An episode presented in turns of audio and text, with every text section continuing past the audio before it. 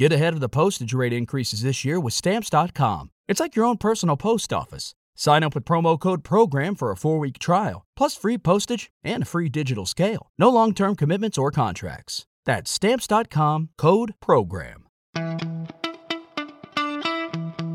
445 Podcast. Emprendimiento más innovación con Joco González. Mi nombre es Joco González, bienvenido a esta primera edición de 445 Podcast Emprendimiento más Innovación. En esta primera edición quiero compartir con ustedes que me llena de gusto y, de gran regocijo estar eh, realizando este nuevo proyecto acompañado de un equipo de profesionales bien interesantes, bajo la producción general de Mirle Gil, eh, la edición y montaje en la parte de, de audiovisual de Víctor García y también toda la parte gráfica de Julio Suárez, que también nos están acompañando en esta nueva edición. Hoy este, quiero comentarles que vamos a estar compartiendo en este podcast en las diferentes plataformas donde ustedes ya se pueden suscribir, pueden activar las notificaciones y también dejar sus comentarios para saber qué les parece y cómo podemos ir mejorando cada día y también qué podemos sumarle a tu emprendimiento y a tu innovación. Hoy vamos a conversar con Eudo Parra, el CEO de Ralvia Latam. Ralvia es una empresa de movilidad eléctrica que vende vehículos eléctricos en toda Latinoamérica y hoy vamos a estar compartiendo con Eudo. Así que bienvenido Eudo, ¿cómo estás? Y bueno, todo un honor, primera edición con un invitado de lujo como tú. Muchísimas gracias, Joco, y el honor es mío. Eh, un placer compartir contigo. Ya son bastantes años de amistad y bueno, siempre has estado también ahí en el equipo de tecnología para apoyarnos en los emprendimientos y en los desarrollos este, que hemos venido impulsando. Muchísimas gracias por invitarme a tu primera edición de este gran proyecto y espero que sea muy próspero y que pasen muchos emprendedores por aquí para que puedan aportar sus ideas y sus herramientas a toda esa gente que nos esa es la idea, Eudo. La idea es que personas como tú, que han emprendido, que han innovado, puedan pasar por este podcast y compartir sus experiencias. Cuéntanos desde dónde te estás conectando en este momento para también darle una ubicación geográfica a todos los que nos están escuchando. Bueno, en este momento me encuentro en Venezuela. Qué bien, qué bien. Bueno, Eudo, comencemos entonces con algunas de las preguntas que he preparado con el equipo de producción y básicamente, ¿cómo comenzó a emprender Eudo? Hay unas historias bien interesantes eh, relacionadas a tu emprendimiento este, que nos gustaría compartir. Entonces, sería bueno que nos comentes cómo comenzó a emprender Eudo, cuáles fueron esos primeros pasos. Bueno, Joco, este, me da risa porque mi primer emprendimiento fue estando niño, eh, tenía alrededor de 10 años, eh, estaba en el Centro Electrónico de Idiomas estudiando inglés y computación. Y bueno, los niños que asistían ahí tenían mayores posibilidades económicas, eh, realmente un sacrificio bastante importante de mis padres para que yo asistiera a esta institución y por supuesto eh, no llevaba ni siquiera dinero para la merienda, pues, que ya ahí y sería un gasto adicional. Un día estaba con mi portamina de colores, muy bonito por cierto, y un niño me preguntó que si se lo vendía. Y yo le dije que sí, en ese momento empezó mi emprendimiento porque le vendí esa portamina y al otro día compré dos. En la siguiente clase que fui al instituto, eh, el mismo niño me dijo que él quería ese, estos dos portaminas porque eran de colores diferentes. Y así sucesivamente, entonces les fui vendiendo a otros niños. Eh, esos niños me compraban como venían de colores amarillo, azul, verde, rojo. Yo empecé a comprarlos, por supuesto, de todos los colores y a llevarlos al instituto hasta que, bueno, un profesor se dio cuenta y llamaron a mis padres eh, porque no estaba permitido y me regañaron que eso no se podía hacer en el instituto y pues menos mal que no dejé coartar en ese momento mi, mi espíritu emprendedor, pero el instituto no estaba preparado para estos microemprendimientos. Está muy bien. Entonces, ¿y, ¿y, te recuerdas qué te dijeron tus padres? ¿Te regañaron? ¿Te apoyaron? ¿Qué pasó? No sé si recuerdas eh, eh, qué ocurrió en ese caso. Bueno, realmente mis papás en la reunión tuvieron serio, pero después les dio risa porque yo estaba haciendo lo que yo veía todos los días en mi casa, pues, tratando de, si había un producto que se estaba vendiendo o que eh, estaba de moda, pues ellos lo comercializaban. Sí me dijeron que bueno, que no lo hicieran en el instituto porque las reglas no lo permitían, pero que bueno, que lo, podía hacer en el colegio, con mis amiguitos de este, mis vecinos, pero que bueno, que no lo hiciera en el instituto porque no estaba permitido, pues, pero que, que estaba muy bien. Fíjate, fíjate lo importante que los padres eh, son nuestros reflejos en las cosas que hacemos. Eh, tengo entendido que tus padres han estado relacionados también al emprendimiento desde siempre, eh, o en el tema de los negocios, en el tema de los negocios. ¿Qué opinas tú de esas personas donde a veces, porque por lo menos a mí me ocurrió, mi papá es médico, y cuando yo decidí emprender, había un temor gigantesco, o sea, cómo vas a salir de una corporación que está en varios países y vas a dedicarte a hacer algo tuyo. Este, ¿Qué opinas tú de, eso, de esas familias que no vienen del emprendimiento y que a veces no le prestan ese apoyo? ¿Eso es importante en un emprendedor? Bueno, es importante porque bien sea que decida ser profesional, porque también tenemos que entender que eh, no todos quieren eh, incursionar en una empresa, pero en resumidas cuentas, todos somos emprendedores, porque si tú decides ser médico, eso es un emprendimiento. Tú tienes que venderte como médico, tú tienes que estructurarte como médico. El médico es una empresa, el médico es un emprendimiento que tiene las mismas eh, retos, las mismas responsabilidades y el, la misma meta que ser eh, el profesional quiere ser productivo, quiere ser reconocido en, el mercado, en la población. Entonces, en resumidas cuentas, todos somos emprendedores, bien sea profesional o decida eh, ser comerciante, comercializar un producto, crear un producto, a la final todos somos emprendedores. Entendido. Eudo, ¿tú has tenido algún tipo de formación luego de, de, esos espíritus donde nació el emprendimiento cuando estaba muy joven, que estabas estudiando, que por cierto yo también estudié en el sector electrónico, ahí hice todos los cursos de computación. Recuerdo que cuando iba yo estaba chamito y todos eran unos señores mayores, este, pero verdad que aprendí mucho de, esa institución.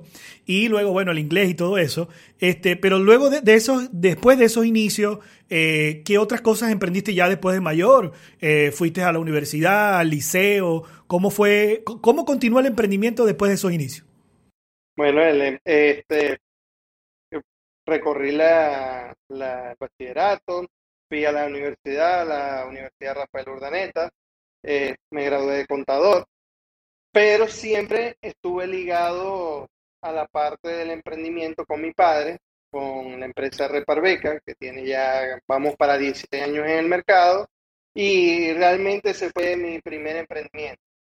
Mi mejor formación, eh, Joco, y quiero acentuar bastante en esto porque considero que ha sido muy importante como herramienta, ha sido la lectura.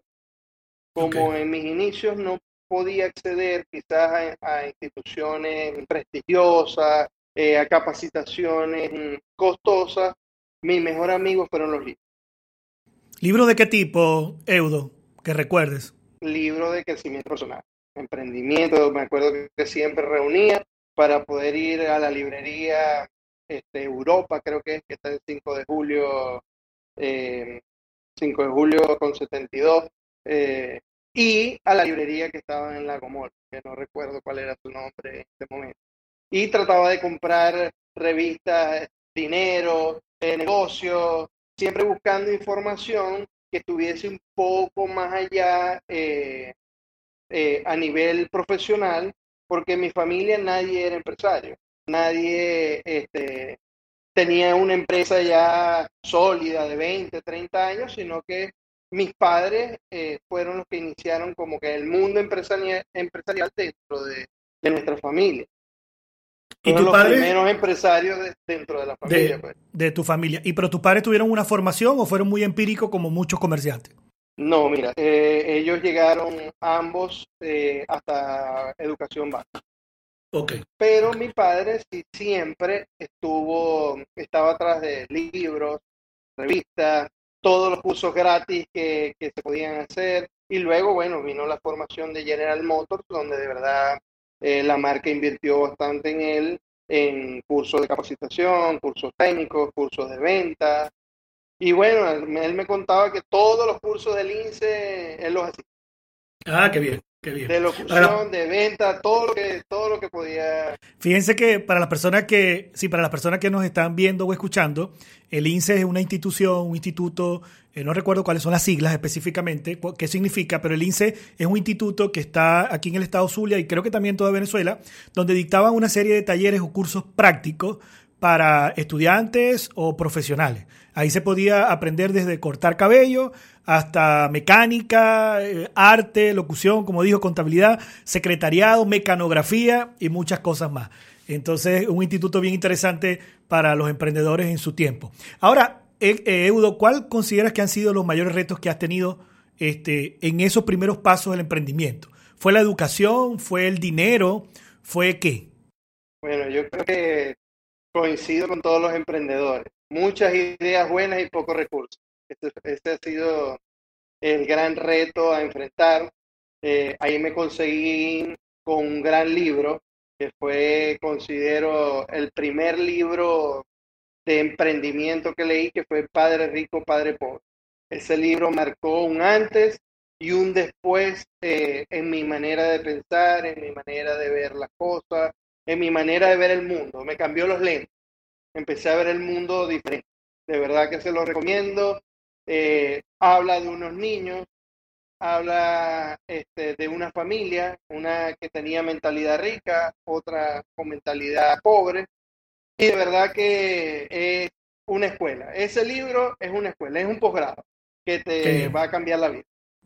Eduardo, eh, yo sé que has admirado mucho a tu papá, Creo que para todos nuestros padres siempre son un legado muy importante. Lo que hemos tenido la oportunidad de tener un papá, eh, de pronto algunos se han guiado de su mamá, de su tío, de su abuelo. Este, aparte de la influencia que ha generado tu papá, ¿qué otros emprendedores tú admiras en la actualidad? De cualquier índole o nacionalidad. Bueno, como tú lo dijiste, principalmente a mi padre, porque fue un gran ejemplo para mí de, de construir de la nada a lograr sus sueños. Eh, y mira, emprendedores o empresarios, como te comenté, primeramente Robert Kiyosaki, que es del libro El Padre Rico, Padre Pobre. Eh, he seguido cada uno de sus libros, eh, he aprendido mucho de él. por supuesto, nacional, admiro a Lorenzo Mendoza, he seguido bastante su carrera y donde puedo conseguir un poquito de información, trato de absorberla. Y bueno, ya también emprendedores internacionales, eh, Jürgen Clary, eh, Ismael Cala, para darle este equilibrio a la vida también, que a veces nos hace falta y, y solo nos enfocamos en la parte empresarial, pero eh, nuestra persona, nuestro cuerpo, nuestra mente también es una empresa que hay que administrar. Entonces, seguirlo a él me ha dado ese equilibrio y su formación me ha dado ese equilibrio en la parte personal y emocional. Eh, bueno, el expresidente de los Estados Unidos, Donald Trump, he leído todos sus libros, he seguido su carrera empresarial también. Y mira, muchos otros trato de leer, ahorita por lo menos mis últimos libros, trato de leer por lo menos un libro a la semana o dos libros al mes. He estado leyendo sobre Netflix, sobre Elon Musk, que es el quien está ahorita liderando la, carrera automotriz. Eh, y bueno, Google, Starbucks, de verdad que los, sigo, los admiro a todos y todos me dejan una enseñanza. Y por supuesto, sin dejar de lado eh, a Steve Jobs.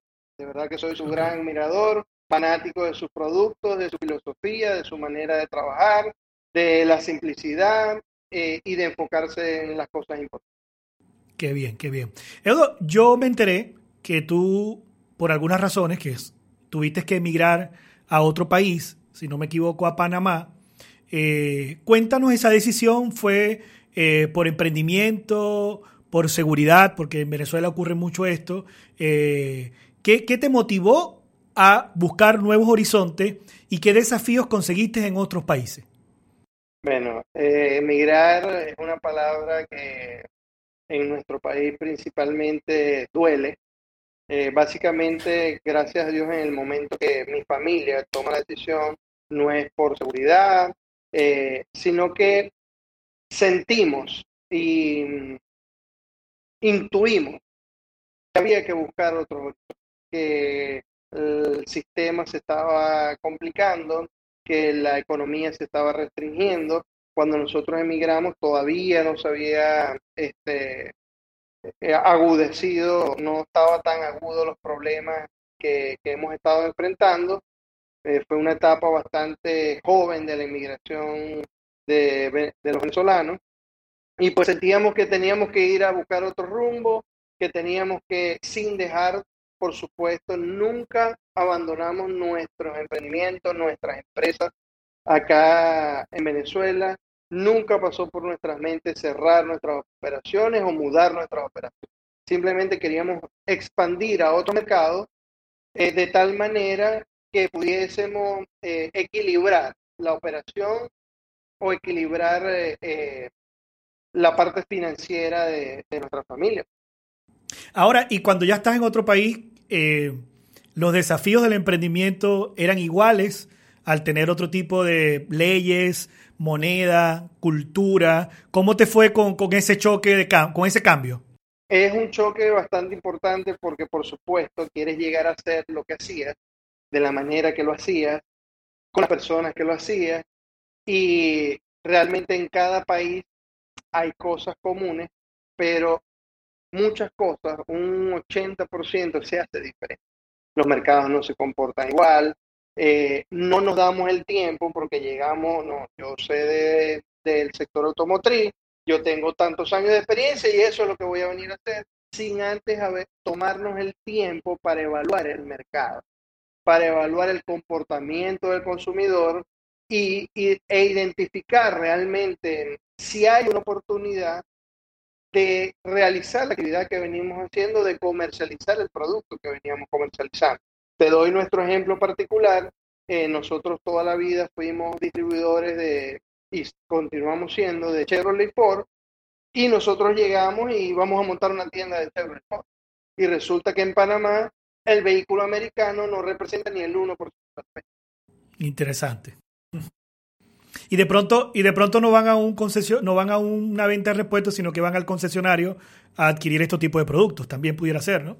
Es correcto, van a su garantía. Em, la ciudad como tal, ciudad de Panamá, es bastante pequeña, entonces recorrer una gran cantidad, cantidad de kilómetros para que el vehículo requiera gran mantenimiento o un mantenimiento constante, tampoco se cumple.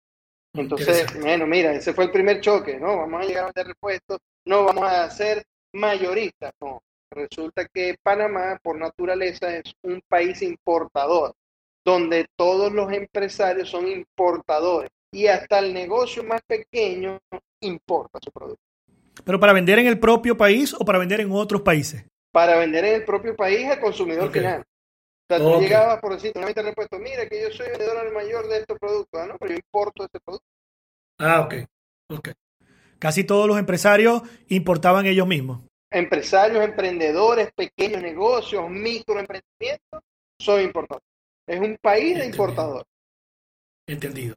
¿y en qué momento nace el amor por la movilidad eléctrica? Porque sí, muy bien desde los inicios con tu papá, con Reparbeca, todo lo que tiene que ver, lo que General Motors le enseñó a tu papá, las ventas de los repuestos Chevrolet eh, y Ford, como estás mencionando. ¿En qué momento nace el amor o esa conexión con todo lo que es la movilidad eléctrica? Bueno, eh, realmente el amor viene desde el sector automotriz, como tú lo comentaste de mi padre. Luego viene el amor y la pasión por las motocicletas. Eh, gracias a Dios me dio la oportunidad de recorrer Venezuela con mi papá, mi mamá en una moto, mi hermano en una moto y mi persona en una moto. Realmente fue una etapa de nuestras vidas maravillosa. Eh, conocimos el país y lo vimos desde otra perspectiva, eh, lleno de adrenalina, aventura, eh, una etapa muy bonita que, que, recalcó ese amor por las motocicletas y esa pasión eh, desmedida por las motocicletas y de igual manera por el sector automotriz. De allí yo me convierto en distribuidor de motocicletas a gasolina en Venezuela una marca que se comercializaba acá. Eh, fui distribuidor del estado Zulia. Eh, llegamos a crecer hasta tener 18 eh, concesionarios en el estado Zulia. De ahí me voy a Panamá. intentamos emprender en Panamá con la parte automotriz, no pudimos. De ahí trabajé en una empresa de motocicletas para Latinoamérica. Eh, fui el director eh, comercial para Latinoamérica, manejaba 11 países y pude ver de cerca, eh, evaluando los mercados y la competencia, que las marcas en el sector motocicleta de gasolina estaban muy solidificadas y ya el mercado estaba en un punto de canibalismo. Entonces yo decía, a mí me apasionan las motos, el sueño de mi papá siempre fue tener un concesionario de vehículos, eh, yo quiero tener un concesionario de vehículos, las marcas tradicionales eh, no me lo permitieron o no tuve la oportunidad, el mercado de las motocicletas de gasolina está demasiado dominado. En cada país que visitaba ya había una marca que tenía, además de las marcas tradicionales como Yamaha, Honda, Suzuki, ya habían marcas eh, bien constituidas y bien solidificadas. Entonces yo decía, ajá, ¿qué espacio puedo tener yo? ¿Cómo yo compito con una persona que tiene 20 años o 30 años construyendo su marca? Y empecé a investigar, a investigar, a investigar, tiene que haber algo diferente, tiene que haber un modelo diferente. Realmente la búsqueda empieza por un modelo distinto de motocicleta o una alternativa distinta a, la motocicleta. Investigando en varios portales, en revistas, en ferias, eh, me di cuenta que en, en Asia ya se estaba manejando motocicletas eléctricas, bicicletas eléctricas.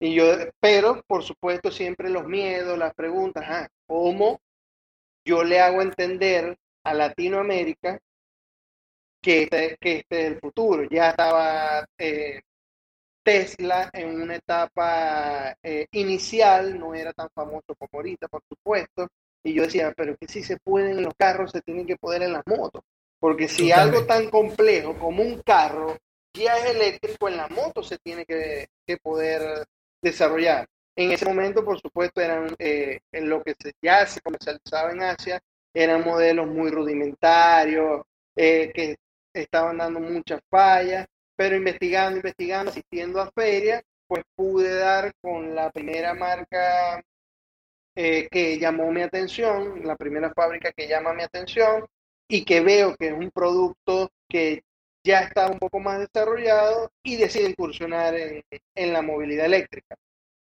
Ahora, en ese momento decides convertirte en distribuidor de un producto que existía o decides comenzar con tu propia marca. En ese momento decido eh, inicio comercializando un producto ya existente, de una marca asiática ya existente, y por supuesto, como todo emprendimiento, empiezan los primeros, mm, las primeras fallas, los primeros errores, eh, las primeras barreras. Cuando llega el producto, eh, nos damos cuenta que es un producto configurado para las especificaciones del mercado asiático. Una velocidad de 25 kilómetros, eh, motos súper pequeñitas para los chinitos que miden medio metro y pesan 30 kilos. Entonces realmente me costó un mundo. La primera compra que hice me tardé más de un año en vender eh, la motocicleta que compré. Y eso fue a dura pena, entre amigos, eh, casi que pidiendo por favor que me la comprara, vender al costo, menos del costo para recuperar el capital. Entonces de ahí sigo investigando y me doy cuenta, mira, no, este, no, no hay una, una motocicleta eléctrica que haya nacido eléctrica que se adecue a la población de Latinoamérica, donde, y principalmente Centroamérica y Suramérica somos personas robustas, altas, que pesamos en promedio. Mira, la persona que menos pesa, yo creo que pesa un adulto, 60, 70 kilos. Estamos hablando del doble del peso de un chino. Entonces, se me viene a la, a la, a la mente por qué no convertimos una moto de gasolina a eléctrica. Pero basado en, la, en, la, arquitectura de esa moto a gasolina, visualmente. Agarrar, un modelo de gasolina, un molde de gasolina que ya se comercializaba en Latinoamérica, que había pegado en Latinoamérica, que o sea, tú veías eh, la moto y podías confundirte, porque era exactamente la misma carrocería. Sí, porque suele, suele suceder, suele suceder mucho que, este, bueno, en sus inicios había mucha diferencia visual entre los dos productos, ¿es correcto, no? Es correcto. Principalmente de tamaño, características, porque nacieron eléctricas para el mercado asiático. Entonces yo dije, no, aquí hay que agarrar una moto de gasolina que ya se comercializa en, en Latinoamérica, que ya esté pegada y pasar la gasolina. Y así fue que comenzó la cosa. Colocarle, pasar la eléctrica, colocarle el motor eléctrico, colocar la batería, adaptar a los espacios ya existentes de esos moldes, de esos chasis de gasolina.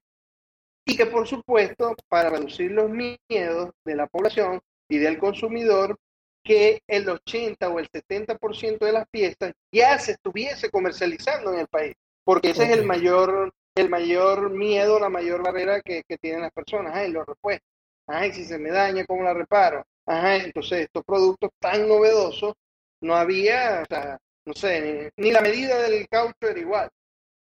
Y, y, en ese momento de que ya tú viste que está la posibilidad de crear mi propio producto, ¿Cómo, que, ¿Cómo se concibió ese nombre de Ralvia? ¿De dónde nació? Este, ¿Y cómo fue esa, e, ese paso de, de, ya identificar un nombre para luego este, hablar con uno o no sé si varios fabricantes eh, en estos países donde tuviste y ya empezar a decidir voy a hacer un producto con mi propio nombre y de pronto, no sé, hago X cantidad de compra o compro uno? ¿Cómo fue ese proceso? Bueno, eh, primeramente fueron las pruebas antes de, crear la marca como tal. Eh, hicimos varios experimentos, muchos salieron muy mal y bueno, hasta que llegamos a, un producto aceptable, porque muchos muchos nos pasa a los emprendedores que queremos algo perfecto y no tenemos que llegar a la perfección para iniciar. Llegamos a un producto mediamente aceptable, entonces eh, viene la siguiente pregunta. Ok, voy a hacer mi propia marca, voy a cumplir mi sueño de tener mi propia marca de vehículos. En este caso, vehículos eléctricos, motocicletas, bicicletas eléctricas, que era el nicho que me permitía, porque estaba apenas en pleno crecimiento, los productos no habían llegado a Latinoamérica, era una novedad, que ya se comercializaba en Asia, pero aquí ni, ni cerquita de, de, poder verlo, ni siquiera había eh, carros Tesla en ningún país de Latinoamérica. Entonces, bueno, si vamos a hacer las cosas, vamos a hacerlas bien. Y decidimos buscar un equipo de profesionales para crear la marca. Este equipo de profesionales, eh, una agencia que existía aquí en Venezuela, On Agency, que hicieron muchas marcas importantes eh, para tanto para el Estado Zulia como para Venezuela, de la mano con Leonardo Quintero, que hoy en día es el brand manager de Camilo, de Baluna, de la familia Montaner y de muchos artistas de Sony Music, fue quien creó la marca. No puedo adjudicarme yo que se me ocurrió el nombre, yo dije, porque no, no estaría siendo honesto. La marca significa camino o vía en español y en inglés. Rail y vía. Es una fusión de, de la misma palabra en dos, en dos idiomas diferentes. Y de ahí nace Ralph. Excelente. Entonces, ¿dónde tiene presencia Ralvia? ¿Dónde podemos ubicar a Ralvia? Este, sé que el inicio fue en Venezuela, los primeros productos se vendieron en Venezuela o se vendieron en otro país. Los inicios fueron en Panamá, realmente. En Panamá y de Panamá se, se comenzó a exportar a las islas del Caribe. Tenemos presencia en Panamá, tenemos presencia en República Dominicana, en Jamaica, en Bonaire. De ahí saltamos a Costa Rica, eh, luego, eh, desde el 2019, hicimos también llegar la marca a Venezuela. Ya contamos con más de cinco países en Centroamérica, el Caribe y Suramérica. Iniciamos con Venezuela. En el 2020 eh, me enteré de que lograron ser la marca o la empresa con más vehículos vendidos en Venezuela. Cuéntanos sobre esta hazaña.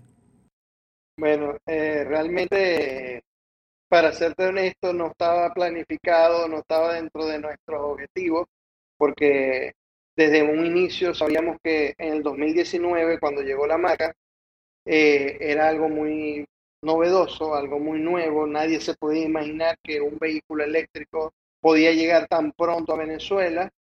Eh, y mira, eh, las primeras, los primeros pasos fueron bastante duros porque nadie creía, mira, estamos en un país petrolero, aquí manda la gasolina, tú estás loco, ¿cómo vas a traer vehículos eléctricos acá? Pero a su vez, una, un grupo de emprendedores de innovadores también les llamaba mucho la atención el producto.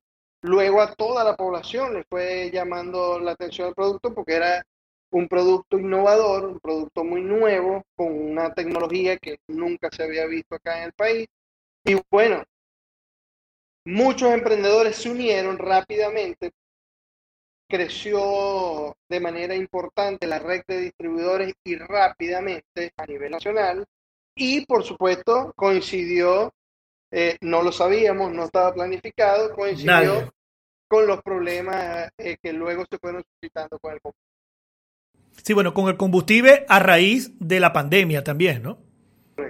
Fue, fue realmente una coincidencia, eh, pero como, como yo digo, fue parte también de atrevernos, de innovar, de hacerlo cuando todo el mundo creía imposible. Entonces, se unieron las condiciones, se unieron este, el entorno, la pandemia y la escasez de combustible a terminar de impulsar el, negocio. Más sin embargo, en este momento, más allá del tema combustible, realmente está siendo adoptado por las personas, ya que es eh, una alternativa de transporte eh, divertida, innovadora, cool, económica, porque lo cargo con el 110, 110 voltios como cargo mi celular, eh, los productos verdaderamente son muy atractivos, son muy bonitos, la gente le llama demasiado la atención y el que la prueba queda enamorado.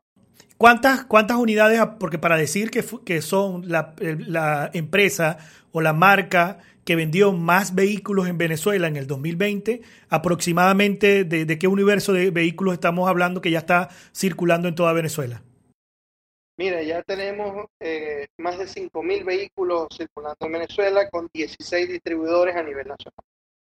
Ahora fíjense, importante, claro. Y, eh, estamos seguros que ninguna marca de vehículos, de motocicletas, eh, ha comercializado esta cantidad de vehículos en el... No, ni de aviones, ni de, ni de jet, ni de lo que te puedas imaginar. Para la persona que de pronto no tiene un contexto de la situación de Venezuela, eh, en otros países todavía los dealers de automóviles siguen siendo muy importantes. Tú pasas por una avenida y ves un dealer con cualquier cantidad de, autos, con cualquier cantidad de vehículos eléctricos o lo que sea, donde ellos básicamente tienen que exigirte o están buscando cómo comercializar los productos. En Venezuela, los, eh, los, los lugares donde venden autos están desolados, están cerrados, son muy pocos que venden tienen cinco vehículos, diez vehículos, lo importan o venden vehículos usados, pero en esta época, en pandemia, y la verdad que admiro mucho su labor, eh, Eudo, este, vender esta cantidad de vehículos en un país que de pronto para algunos está un poco bastante contraído, esto también es un ejemplo de que sí se pueden hacer cosas en Venezuela, que en los momentos a veces se presentan en las situaciones más duras, porque de pronto puede ser algo así, pero el tema de, adaptarse a los cambios, de tener disposición a hacer las cosas interesantes y de una forma distinta. Fíjate que el tema de que yo recuerdo que al principio hablaban de la seguridad, de que quién iba a estar en una moto de esta o en un, un, scooter, un monopatín porque me pueden atracar o de pronto este, yo prefiero la gasolina porque era muy económica. Sucedieron muchas cosas y qué bueno ver ahora en la ciudad a muchas empresas de delivery utilizando los vehículos de Ralvia y a muchas personas moviéndose por la ciudad, paseando, yendo al trabajo o haciendo cualquier cosa con estos vehículos. Sí, de y la recorren de día y de noche, principalmente los, los delivery. Y para reforzar el tema de seguridad, Joco, no hemos recibido el primer reporte de robo de estos vehículos. Interesante, ¿eh? Interesante.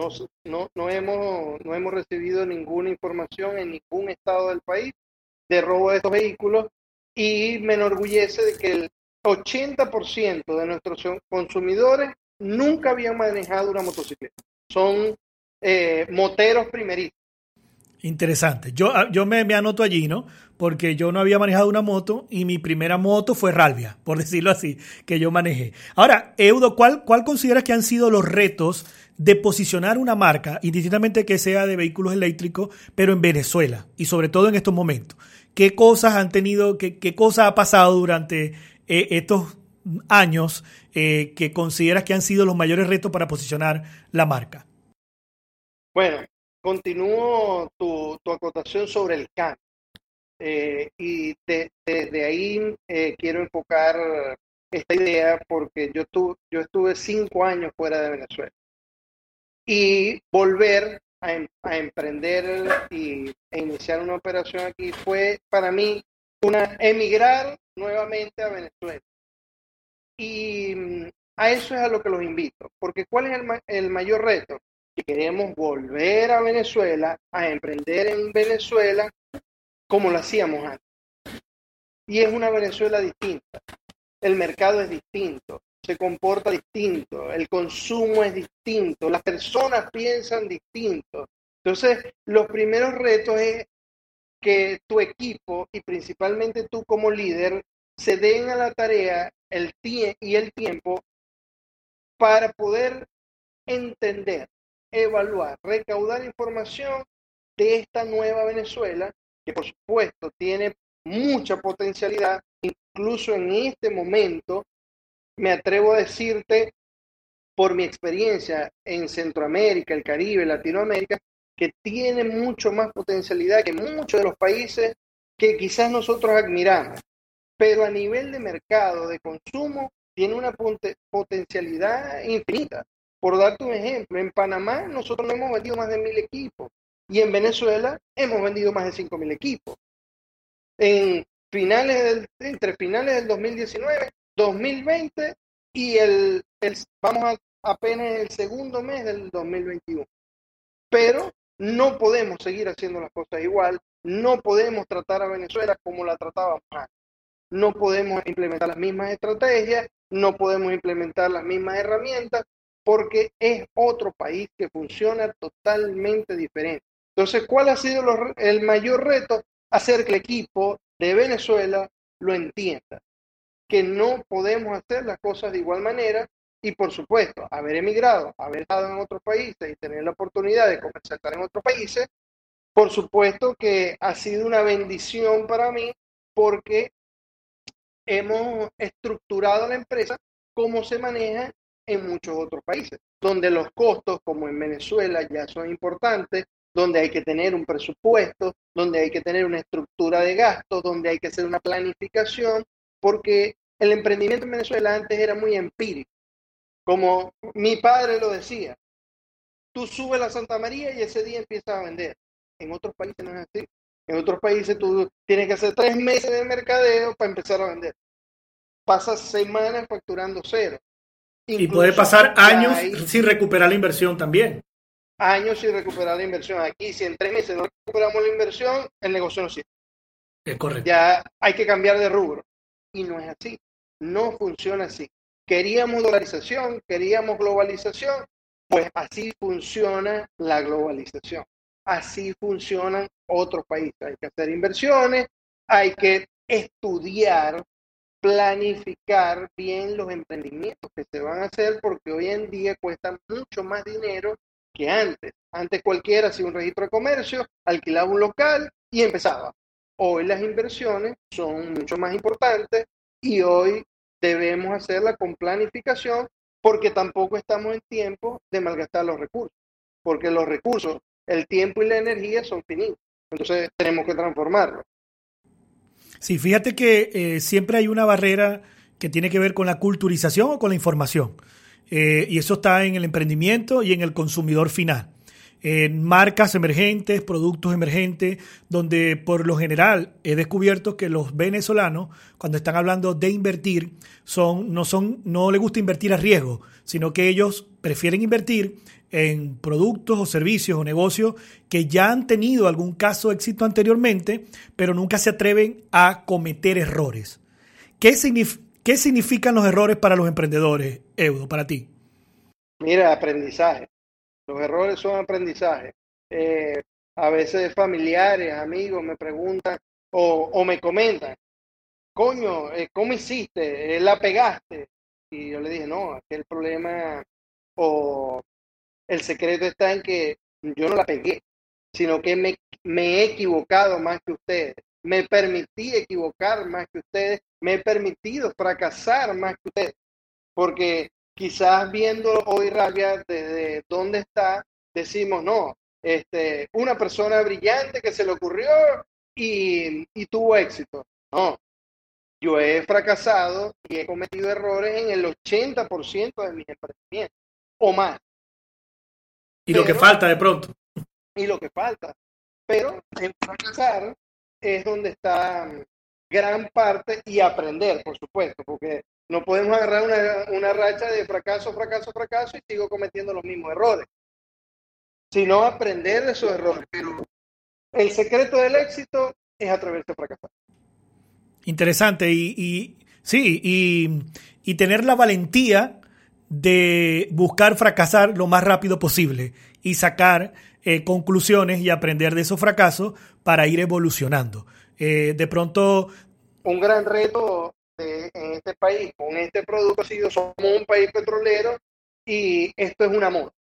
Eh, el producto, ¿cómo vas a vender movilidad eléctrica en Venezuela? Mira, muchas, muchas opiniones negativas y por supuesto, la cultura del venezolano es que la gasolina es el rey. Entonces, modificar ese comportamiento o modificar esa manera de pensar es uno de los grandes retos eh, que afrontamos en este país, pero poco a poco ha sido posible y ha sido adoptado y bienvenido esta nueva tecnología país. Interesante, Eudo, tu comentario. Y todo país que evoluciona o que viene de, una, de un problema económico, eh, en algún momento se van a establecer de nuevo los parámetros habituales que están en cualquier país, como el costo de la gasolina, el costo de la electricidad, del agua. Entonces, cuando tengamos otra vez esos costos y de pronto evaluando cuánto nos cuesta mantener un vehículo normal, indistintamente que la gasolina de pronto pudiera ser un poco más económica que en otro país, pero no un vehículo no es solo la gasolina. Entonces, en, en comparación con, con, lo que de pronto un equipo de movilidad eléctrica te puede presentar, puede sacar muchos beneficios. Eudo. Por ejemplo, son tres características mm, que quiero resaltar eh, de eso que tú estás comentando. Un vehículo que funciona sin gasolina. En este momento, en este país, la electricidad es súper económica ah, y en algunos puntos o, o ubicaciones regaladas. Número uno es un vehículo sin mantenimiento, no hay aceite, no hay eh, mantenimiento preventivo. Y número tres, que no hemos eh, abordado, y no menos importante, en el camino hacia la evolución como país, como sociedad, como humanidad, es el tema ecológico. Son vehículos con contaminación cero, emisiones de carbono cero. Entonces, sí, y, de pronto podemos recordar también la ecología, que, es un tema ahorita muy importante, importante. global, donde nosotros como país y como sociedad también podemos aportar.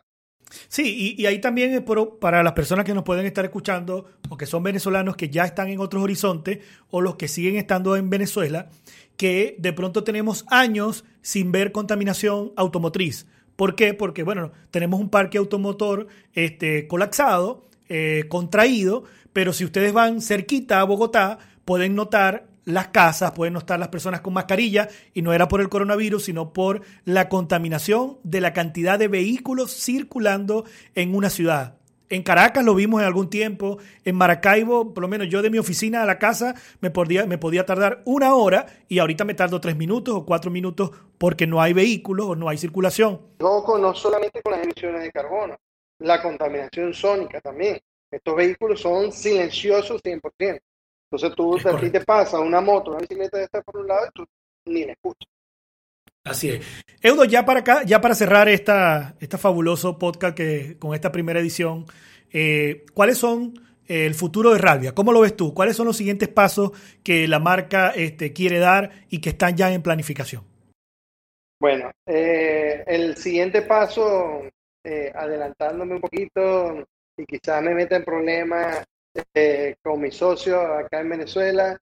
Em, para adelantar, eh, vamos, el futuro de Ralvia, vamos hacia eso que tú comentabas de concesionarios vacíos que no comercializaban ya veis, vamos hacia los vehículos. Vamos a, traer y a comercializar un City Car. Excelente. Un, carro con características para uso urbano, para eh, de traslados cortos. Va a tener una autonomía de 100 kilómetros de distancia y una velocidad aproximada de 60 kilómetros por hora. Interesante. ¿Y un vehículo dirigido hacia movilidad urbana y también vehículo de carga liviana para uso urbano y también este, eh, hacia estados como los llanos o los Andes, que eh, puede, puede no, va a facilitar la comercialización de estos pequeños emprendedores, microemprendedores también del sector agrícola. Y de, la comercialización, y de la comercialización como tal, pues de tú movilizar tus pedidos, de llevar tus pedidos. Entonces estamos trabajando hacia eso.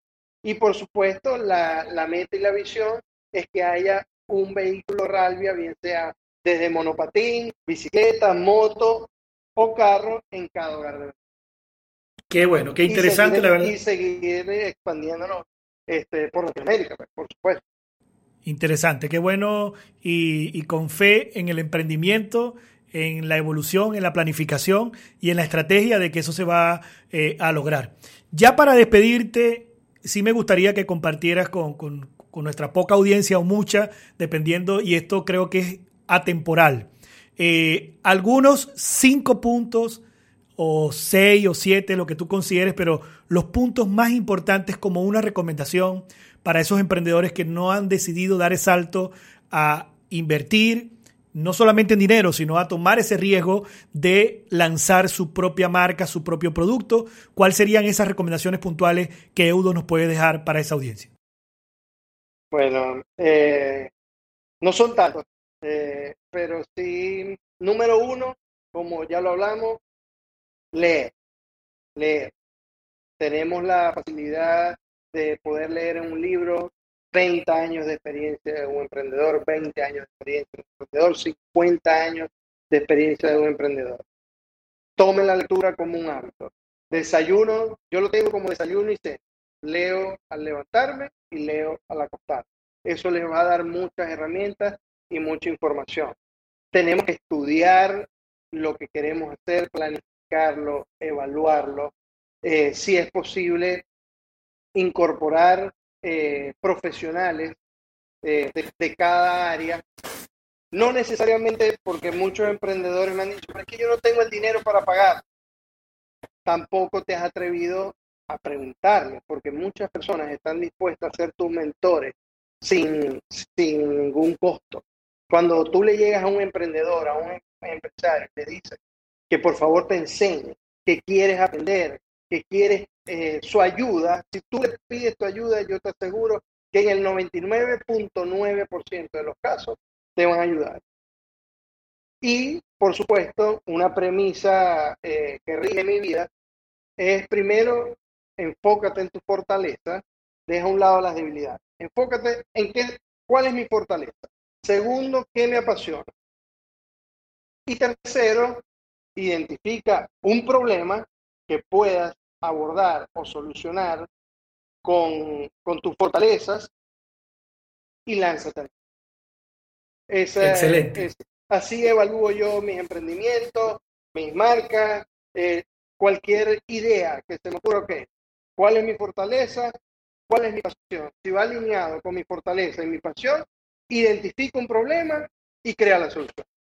Ese es mi, mi consejo para todos los emprendedores que en este momento estén hablando una idea de porque si, si, no, si tú no eres, eh, si no te apasiona lo que vas a hacer, no va a dar resultado o va a ser un emprendimiento de muy corto plazo. Sí, la pasión siempre ha sido un punto interesantísimo en los emprendimientos. Eudo, agradecido porque hayas aceptado la invitación y porque a bien nos puedas compartir tu experiencia. ¿Dónde podemos conocer los productos de Ralvia, recuérdanos dónde lo podemos ubicar eh, y cómo lo podemos conocer. Bueno, eh, a través de nuestras redes, las redes de Latinoamérica, arroba Ralvia, y la página web www.ralvia.com. Y en Venezuela, de igual manera, las redes arroba Ralvia Venezuela y la página web www.ralviavenezuela.com. Y, muy importante, ustedes tienen que ser los mejores vendedores de su emprendimiento. Nadie venderá tu emprendimiento o tu idea de negocio como tú. Así lo decía Steve Jobs. Gracias Eudo por acompañarnos en esta primera edición de 445 Podcast Emprendimiento más Innovación. Mi nombre es Joco González. Eh, para mí fue un placer compartir con ustedes. Recuerden seguirme en las redes sociales como arroba Joco González. También suscribirse, comentar. Y es importante saber qué les pareció esta primera edición y también si tienen algunos temas o personalidades o invitados que ustedes consideren que debemos tener aquí en este podcast, gustosamente estaremos realizando de manera estratégica y también la producción para traer esos invitados. Nos vemos en otra edición de 445 Podcast, Emprendimiento más Innovación.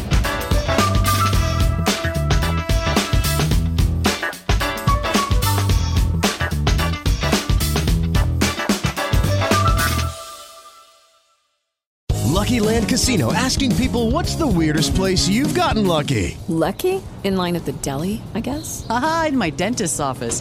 More than once, actually. Do I have to say? Yes, you do. In the car before my kids' PTA meeting. Really? Yes. Excuse me, what's the weirdest place you've gotten lucky? I never win and tell. Well, there you have it. You can get lucky anywhere playing at LuckyLandSlots.com. Play for free right now. Are you feeling lucky? No purchase necessary. Void where prohibited by law. 18 plus. Terms and conditions apply. See website for details.